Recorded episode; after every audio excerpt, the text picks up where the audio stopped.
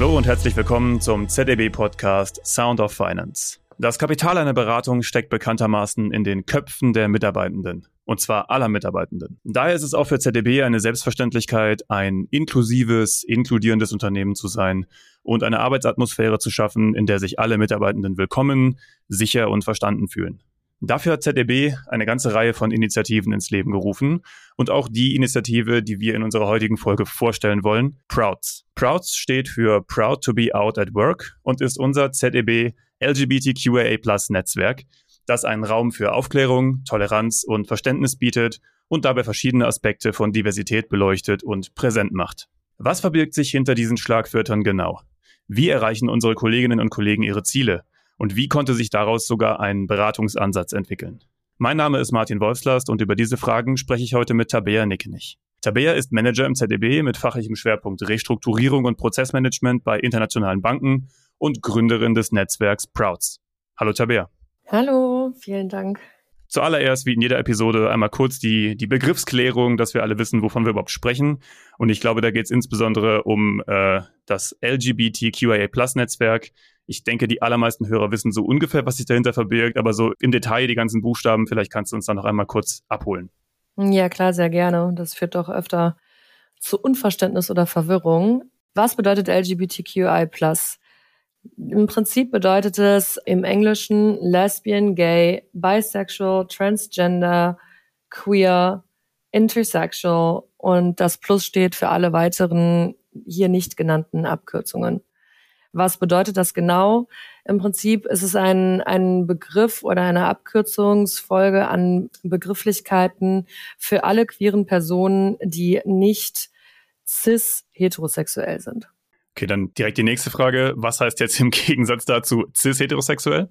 Genau, also cis bedeutet im Prinzip, dass du dich mit dem Geschlecht identifizierst, das dir biologisch bei der Geburt mitgetragen wurde. Was folgt daraus? Äh, das bedeutet, dass, was wir jetzt auch kürzlich bei uns beobachten konnten, was du bei äh, Teams auswählen kannst, ähm, wenn du dich als äh, mit einem anderen Pronomen identifizierst als dem biologisch dir zugeordneten, beispielsweise könnte ich mich ähm, typischerweise, ich bin cis, äh, eine cis-Frau, würde sagen, ich würde mich mit den oder ich identifiziere mich mit den Pronomen she, her, könnte mich aber auch, wenn ich mich nicht als cis-Frau identifiziere, als äh, mit anderen Pronomen ansprechen lassen und identifizieren, wie zum Beispiel he, him, they, them, sie, her.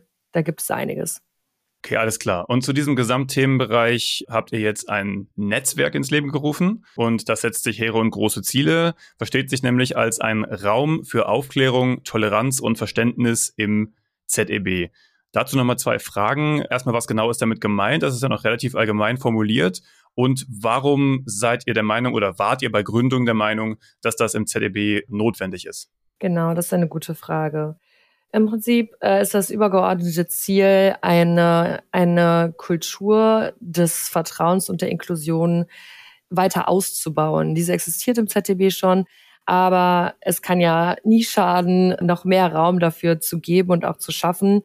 Und gerade im Hinblick auf eben die Themen LGBTQI+, die einer besonderen Betrachtung bedürfen, haben wir Prouds gegründet und unser Hauptziel ist eben, Aufklärung zu betreiben rund um all diese Themen, die Gender Identity und Sexual Orientation betrachten.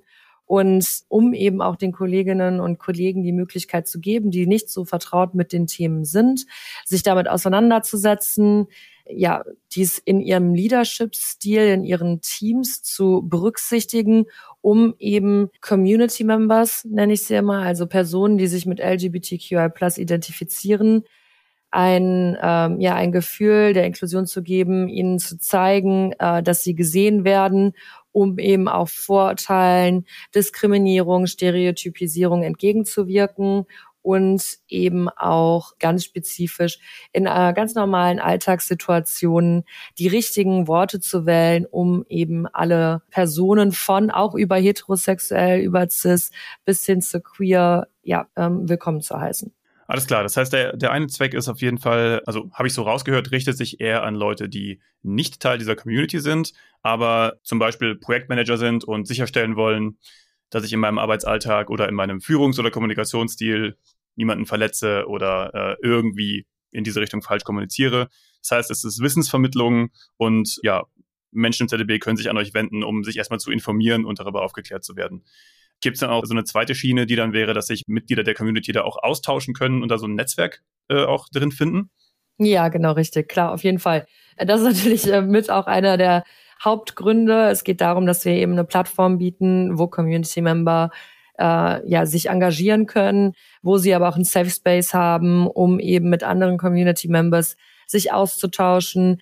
Wir haben Vertrauenspersonen in den verschiedenen Standorten, um äh, Community Members die Möglichkeit zu geben, über sensible Themen, die beispielsweise Vorgesetzte oder auch HR betreffen, vorab mit uns besprechen zu können. Wir fungieren da auch in einer vermittelnden Rolle wenn es tatsächlich erstmal anonym bleiben soll. Und ja, dort setzen wir uns natürlich dann eben für die entsprechenden Personen ein, versuchen aber eben auch aus eigenem, aus dem eigenen Saft heraus sozusagen, aus unserem eigenen Interesse heraus, Themen voranzutreiben, wo wir das Gefühl haben, dass diese noch ausbaufähig sind oder in speziellen Projektsituationen, womit wir uns als ja, Community Member wohler fühlen würden. Alles klar, also ganz knapp zusammengefasst, äh, Mitglieder der Community netzwerken und tauschen sich aus. ZDB-Angehörige, die nicht Teil der Community sind, können sich aber informieren und von euch lernen. Genau. So kann man es sagen. Cool. Und im ZDB, wie sind bisher die Reaktionen darauf? Also wir haben damit gestartet und es war anfangs natürlich wie bei jeder Netzwerkgründung erstmal herausfordernd, Fuß zu fassen und sich auch im Unternehmen zu etablieren. Sobald dies aber geschafft war, auch mit der Hilfe von unseren geschäftsführenden Partner war die Resonanz sehr positiv. Die ähm, Mitarbeitenden interagieren mit uns, sie nehmen das Ganze positiv wahr, sind sehr dankbar dafür, dass wir diese Wissensarbeit betreiben, da es doch recht herausfordernd ist, in dem ganzen Namen, Abkürzungen, die fallen, sich zurechtzufinden und wir das dann tatsächlich gebündelt, konsolidiert zu verschiedenen Anlässen eben kommunizieren.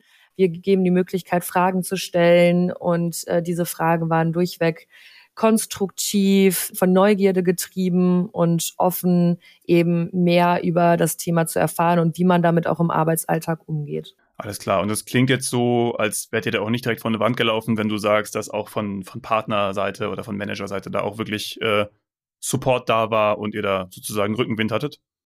Nein, auf gar keinen Fall. Also wir sind da auf die äh, entsprechenden Partner zugegangen. Es war, wir wurden mit offenen Armen empfangen sozusagen, sind sehr froh, dass wir uns dafür einsetzen, dass das auch zum Beispiel jetzt eine Initiative ist, die ähm, aus der Belegschaft kommt und nicht irgendwie von oben übergestülpt wurde, was einfach zeigt, dass das ZTB und gerade die ZTB-Kultur genau das repräsentiert, was wir mit diesem Netzwerk eben auch repräsentieren wollen.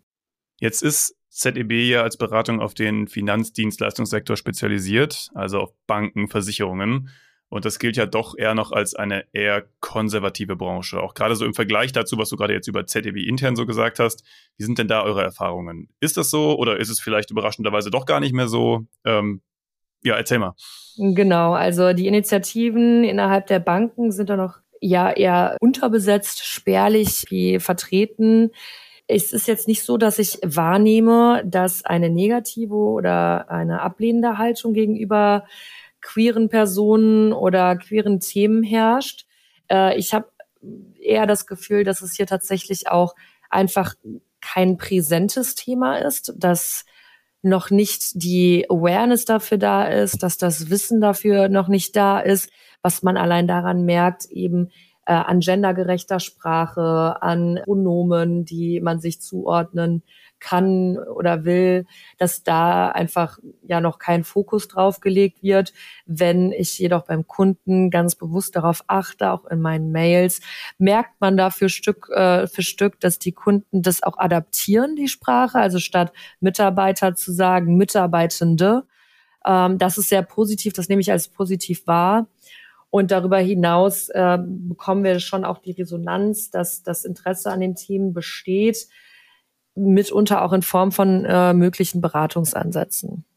Okay, also ich fasse nochmal kurz zusammen. Wenn man jetzt sagt, die Branche gilt noch als so ein bisschen konservativ, dann zeigt sich das eher darin, dass da noch so ein bisschen ja, Unwissenheit oder einfach, dass die Leute nicht so ganz auf dem Schirm haben, ne, dass es sich darin zeigt und weniger irgendwie in tatsächlicher Feindseligkeit oder Ablehnung, sondern mehr einfach ja nicht so richtig auf dem Radar. Und äh, das wäre auch jetzt genau meine nächste Frage gewesen. Liegen darin nicht dann automatisch auch Beratungsansätze? Ne? Wenn das so ist, dann muss man das ja ändern können. Und wenn da auch ein Interesse da ist, wie du gerade gesagt hast, dass Leute, wenn sie einmal in der Mail gelesen haben, dann auch merken, ach so, ich muss da irgendwas anpassen. Wie stellt ihr euch das vor? Also was, was wären da so Ansätze? Mhm. Genau, ja. Also in der Vergangenheit haben wir bereits ähm, bei einem, bei einer Ausschreibung mitgewirkt, tatsächlich auch, wo es ganz konkret um die UN-Charta der Vielfalt geht. Und da ist eben auch ein Bereich dabei, der um, der sich um sexuelle Orientierung und geschlechtliche Identität kümmert. Das wäre definitiv auch etwas im, in, ja, in dem Rahmen, in dem wir das äh, sehen würden, in dem wir es aufhängen können, eben von einer strategischen Entwicklung das Thema LGBTQI Plus in einem Unternehmen anzusiedeln, aufzuhängen und äh, ja aufzusetzen tatsächlich bis hin zu einer Implementierung in Form einer Initiative in der Unterstützung der Organisation des Netzwerks, da wir das ja auch jetzt selber mitgemacht haben in der Organisation von Initiativen, um das Ganze zu unterlegen. Da sehe ich großes Potenzial. Also von der grundlegenden Verankerung in der Strategie bis hin zu wirklich ganz konkret, äh, ja, wie kann man denn so eine Initiative ins Leben rufen, die sich dann mit diesen Themen befasst? Das wären so Ansätze, mit denen man dann in die Banken und Versicherungen reingehen kann. Genau, richtig. Also das gelebte Konzept im Prinzip, um eben Pinkwashing zu verhindern. Also genauso wie Greenwashing gibt es auch Pinkwashing. Das heißt, Unternehmen, die sich nach außen hin sehr äh, LGBTQI plus ähm, positiv präsentieren, aber intern quasi nichts dafür tun, damit die Kultur sich auch dahingehend ändert. Und um dem vorzubeugen, wollen wir natürlich nicht nur, dass das Unternehmen gut dasteht, sondern wir wollen die Unternehmen auch unterstützen, dass das Ganze kulturell verankert ist, dass die Belegschaft tatsächlich das Gefühl hat, dass äh, der Arbeitgeber dafür offen ist und das Ganze vollumfänglich gelebt wird. Pinkwashing wäre dann, ich habe die äh, Regenbogenflagge im Logo, aber meine Kultur ist noch erzkonservativ. Korrekt. Alles klar. Und da wollt ihr dann Ansätze finden und damit eben in die ja, Bankenversicherung reingehen und Ansätze schaffen. Genau, richtig, ja. Cool. Alles klar, Tabea. Vielen Dank für das Gespräch. Sehr gerne. Danke für die Einladung.